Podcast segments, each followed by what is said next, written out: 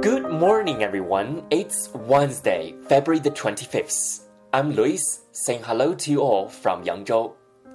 大家周三早上好，今天是二月二十五号，上班第一天。我是 Lewis，在扬州给大家晨读。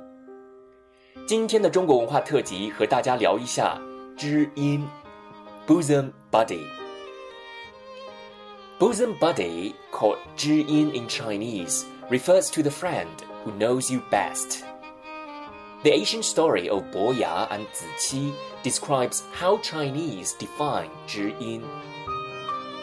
Long, long ago, Bo Ya, who was a master of guqin, a Chinese musical instrument, met Zi Qi, who was collecting firewood on the mountain.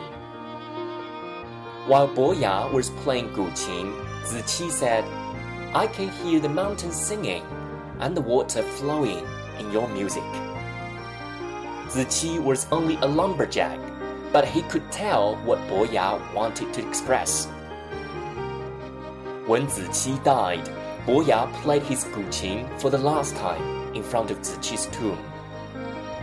Afterwards, people use a quote about high mountains and flowing water to describe friends who understand and appreciate each other. So, if someone in China say that you are his or her 知音, it means you are his or her best friend. Alright, that's all about this morning's reading.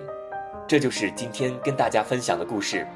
新的一年，祝大家生活开心，工作顺利。请在这清新的旋律陪伴下，开启新的一天吧。